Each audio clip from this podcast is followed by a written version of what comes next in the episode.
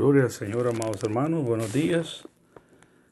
Quisiera compartir parte de mi, de mi devocional en esta mañana y quiero que usted, si usted le gusta, usted quiere, usted lo siente, eh, puede buscar en su Biblia el Evangelio según San Juan, capítulo 14, versículo 27.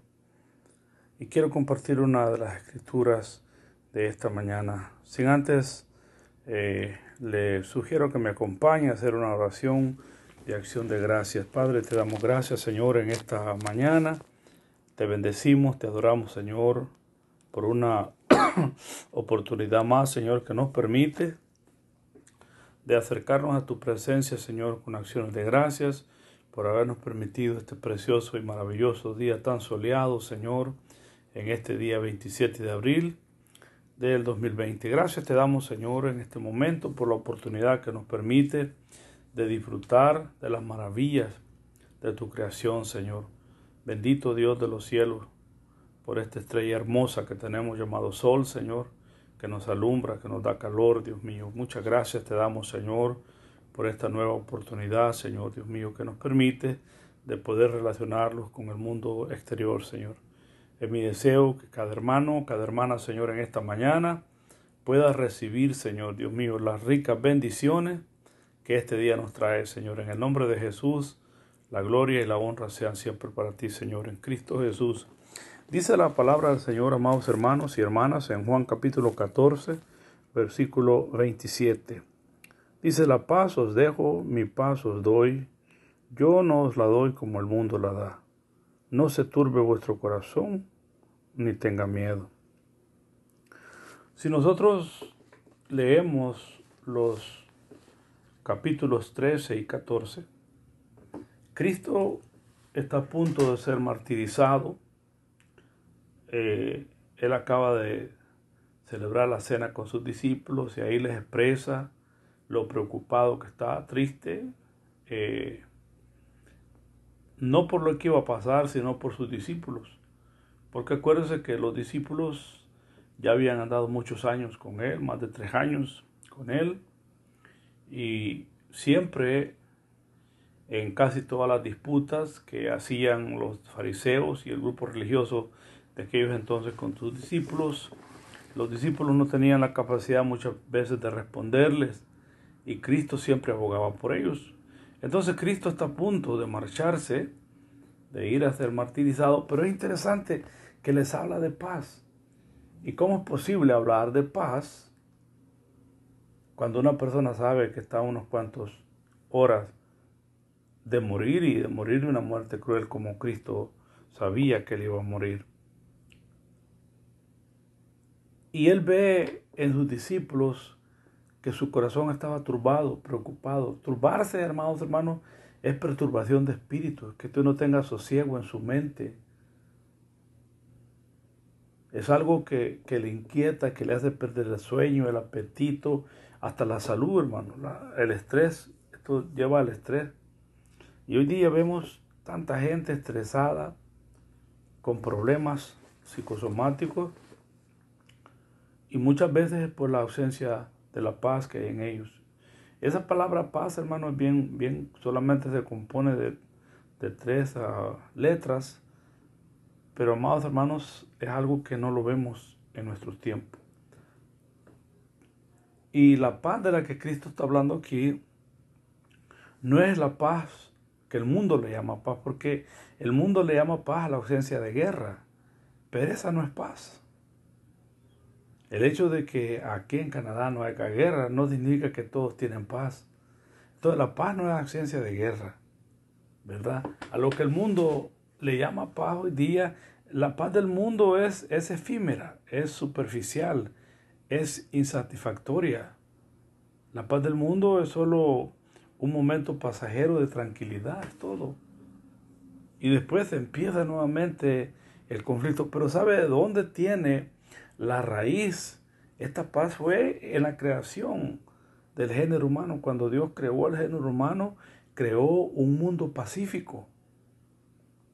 Todo era paz, todo era convivencia, todo era alegría, todo era unidad, etc.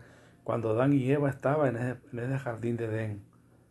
No es el deseo de Dios, hermano, que nosotros vivamos intranquilos, que vivamos eh, turbados de espíritu, sin paz en nuestra mente. Ese no es el deseo de Dios.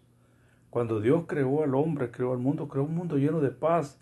Lo que el mundo vio cuando llegó a ser un ser viviente fue un mundo hermoso, lleno de paz, donde existía la armonía.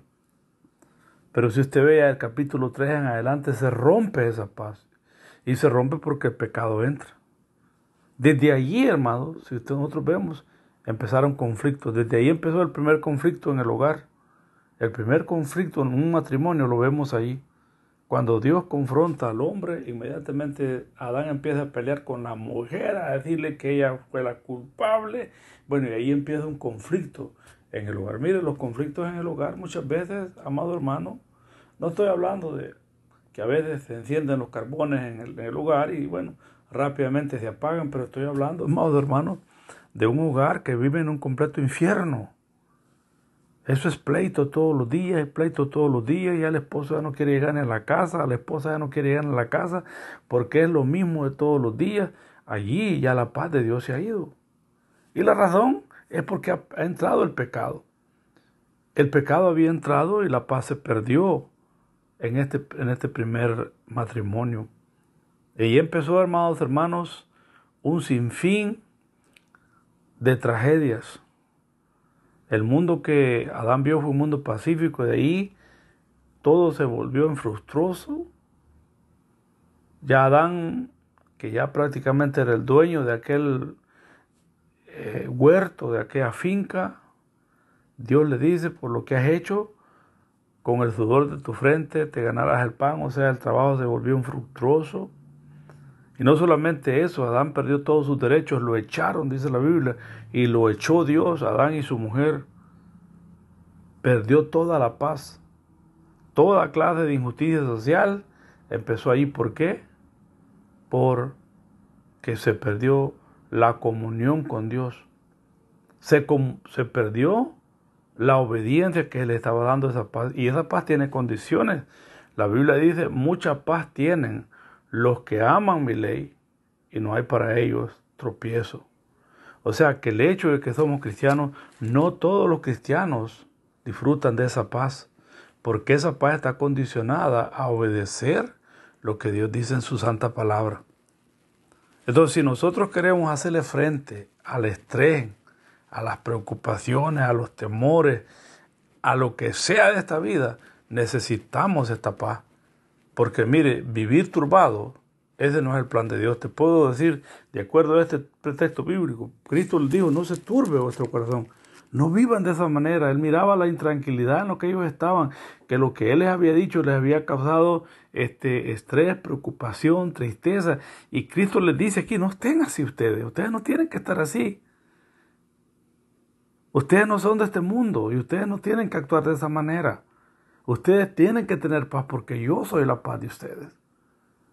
O sea que la presencia de ese Dios está con usted en este momento, por lo tanto usted tiene derecho a vivir en paz. Entonces Cristo miraba que estos discípulos ya estaban cayendo prácticamente en el mismo nivel de los demás de aquel entonces y Cristo le dice, ya, ustedes no tienen que estar así, no se turbe, no se turbe vuestro corazón, dice Cristo aquí. No se turbe vuestro corazón, ni tengan miedo. El miedo, el estrés, todo eso es falta de paz, amados hermanos. Nosotros tenemos que tener la seguridad de que ese Dios de los cielos, Jehová Shalom, está con nosotros. Y esto no significa que la paz tampoco es estar libre de problemas, no. En medio de los peores problemas, que puedo estar, yo puedo disfrutar de esa paz porque mire, Cristo estaba en medio de todo eso que iba a pasar, pero Él está hablando de paz. Y si Él está hablando de paz, dice, mi paz os dejo. O sea, que Cristo está diciendo que Él tenía paz aún en ese momento que estaba pasando. Y sí puede surgir, surgir la pregunta, ah, hermano, pero Cristo era, era Dios, es cierto, pero acuérdese que era, Cristo era 100% humano también. O sea, que lo que estaba sintiendo no lo estaba sintiendo como Dios, lo estaba sintiendo como humano en su propio cuerpo. Pero Él le dice, yo tengo paz. Y si yo tengo paz, ustedes pueden tener esa paz porque yo se las estoy dando en este momento. No se turbe ni tengan miedo. Así que, amados hermanos y hermanas, en la reflexión, el consejo en este, en este, en este día es a que usted tenga paz este día lunes. Disfrute de esa paz. Viva en paz, hable paz, duerma en paz, camine en paz, porque Jehová Shalom está con nosotros. Y esto es muy importante que nosotros como cristianos lo vivamos, porque le digo, mire, el estrés, el miedo, toda enfermedad psicosomática tiene efectos secundarios. Es más, alguien dijo por ahí que el estrés tiene el poder de llegar a matar. Y no es el deseo de Dios que un cristiano termine en la camilla de la clínica de un psicólogo recibiendo consejos porque tiene miedo, porque tiene tan nervioso, porque esto y lo otro. No estoy diciendo con eso que a veces no tenemos que recurrir a la ayuda profesional, no, en ninguna manera. Estoy hablando de un cristiano, amados hermanos, un llamado evangélico que no tenga paz en su corazón. Gente que a veces no quiere salir a la calle porque siente que se va a morir, que siente que lo van a matar, que siente que le van a robar los hijos, que siente que le va a pasar el tren, que siente que lo va a atropellar un, carro. Y es, es una bola de desgracias. Y nosotros no somos llamados a eso, amados hermanos. Sí, tenga cuidado cuando se cruce la calle. No vaya a decir, bueno, tengo pavo, que me pase un furgón encima. No, claro que no. Acuérdate que Dios nos ha dejado esa masa gris llamada cerebro que tenemos que utilizarla. Claro que, amados, tenemos que ser precavidos. Claro que sí, hermano. Pero estoy hablando, hermano, ya de ese terror, de ese miedo, de ese estrés terrible.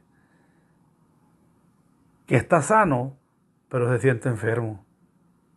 Enfermedades psicosomáticas creadas por un pensamiento. Los cristianos, hijos de Dios, somos llamados a tener paz, amados hermanos. Y le exhorto en el nombre de Jesús en este día lunes a que tenga paz, hermano. A que tenga paz. Nosotros necesitamos más que nunca esa paz. En este tiempo difícil que estamos viviendo, donde tanta gente, hermano, ya perdió la salud en estar enfermo. Ya perdió la salud por esta pandemia que tenemos. Hay gente que ha sido estafada porque le han ofrecido remedios, que esto va a curar esa enfermedad, que usted va a ser inmune. Y hay gente, hermano, que se está quedando hasta sin finanzas, dando hasta lo, hasta lo que no tiene, por comprar remedios caseros, porque eso va a aliviar, va a sanar, etcétera, etcétera, etcétera. Otros, amados hermanos, están hasta usando eh, detergentes químicos eh, para poder aparentemente ser inmunes a esa enfermedad. Hermanos, nosotros no tenemos que hacer eso. No tenemos que hacer eso, amados hermanos. Espero que usted no haya comprado su bote de detergente y, y se inyecte eso. Amén. Espero que usted, amados hermanos, te tenga la paz de Dios. Ocupe la lejilla, el cloro para limpiar la casa, pero no para inyectarse. Eso es para limpiar la casa. Nuestra medicina es Cristo, dice amén a eso. Necesitamos vivir en paz y Cristo dijo, mi paz os dejo. O sea, yo no la doy como el mundo la da. Eso que el mundo le da, lo da. Es simplemente algo, un momento pasajero de tranquilidad y luego vuelve el infierno. Amados hermanos, nosotros somos llamados a tener paz las 24 horas del día. Los 365 días del año usted califica para tener paz si usted es un hijo de Dios y si usted es una hija de Dios y si usted está observando la palabra de Dios, obedeciendo lo que la palabra de Dios dice, porque de otra manera dice la Biblia que el impío huye sin que nadie lo persiga. Esa intranquilidad, mire, es de falta de paz. Mire hoy día cómo anda la gente, pagando hasta 3 millones, 4 millones por comprar de esos bunkers que están vendiendo que allá abajo son puertas de acero y abajo no les va a agarrar la radiación, allá no les va a agarrar la enfermedad del coronavirus y hay gente hoy día que anda comprando, viviendo como, como ratas dentro, metiéndose debajo de la tierra. Nosotros no necesitamos meterlos en ninguna cueva, hermano. Dios es nuestra protección. Puede decir amén a eso. No necesitamos encuevarnos. Sí, necesitamos cubrirnos la, la naricita, claro, hay que cumplir, amados hermanos. Pero yo no necesito irme a encuevar, hermano, como que soy armadillo en una cueva ya, porque ya me dijeron que ya no me va a llegar, amados hermanos, la muerte. Mire, mire Michael Jackson. Tenía su propio médico en su propia casa y el mismo doctor lo mató. Amados hermanos, no hay paz para el impío, dice la Biblia, pero para los hijos de Dios sí hay paz. Es mi deseo en Cristo Jesús que en este día lunes usted pueda decir conmigo, yo vivo en paz, yo tengo paz y yo andaré y viviré en paz, porque Cristo vive en mí. Así que Dios, Cristo exhortó a sus discípulos porque él miraba a estos discípulos prácticamente que estaban yendo en el mismo rol del mundo y le dice, un momento, yo les doy paz, no como el mundo les da, no se turbe, o sea, no se identifiquen con el mundo, no se confundan con ellos. Ustedes son mis hijos, ustedes son mis amigos. Yo les he dado la paz, no como el mundo la da. Así que no se turben, no tengan miedo, porque yo soy vuestra paz. ¿Puedes decir amén a eso, amado hermano, hermano, hermana? Así que gloria al Señor. Ha sido una gran bendición poderle bendecir su vida. Es mi deseo, hermano, que, que haya bendecido su vida esto como a mí me lo ha bendecido también, amados hermanos. Llenémonos de la palabra de Dios. Dedique tiempo a buscar la presencia de Dios, a leer su palabra. Desconéctese por un poco de tanta mala noticia, hermano. Si usted le está llenando su mente tanta mala noticia y tanto esto y tanto lo otro, eso puede llegar a quitarle la paz. Ponga alabanzas en su hogar. Si tiene su computadora, mire, ponga esas alabanzas a que suenen todo el día ahí, miren. La alabanza causa armonía, hermano. Ponga alabanzas. Ponga la palabra de Dios allí hablada. Allí está la Biblia en audio. Ponga la palabra de Dios a que esté recitando los libros de los salmos toda la tarde, todo el día. Llene, llene ese apartamento de alabanzas de la presencia de Dios. No lo llene de tantas estadísticas, de cuántos muertos van y cuánta medicina hay. Amado hermano, usted tiene la paz de Dios. Amén, amados hermanos y hermanas. Amén. Dios me les bendiga, Dios me les guarde. Padre, te doy gracias por mis hermanos y hermanas, Señor. Te pido les bendigas, les guardes, le llenes de tu presencia, Señor. En el nombre de Jesús, yo te doy gracias, Padre, por permitirme bendecir sus vidas en este día, Señor. Es mi deseo que cada hogar donde esta palabra va a entrar, Señor, bendiga la vida de ellos. En el nombre de Jesús, te doy gracias, Señor, en Cristo Jesús. Amén, amén. Dios me les bendiga, mis amados hermanas y hermanos. Que pasen un día lleno de paz. Bendiciones.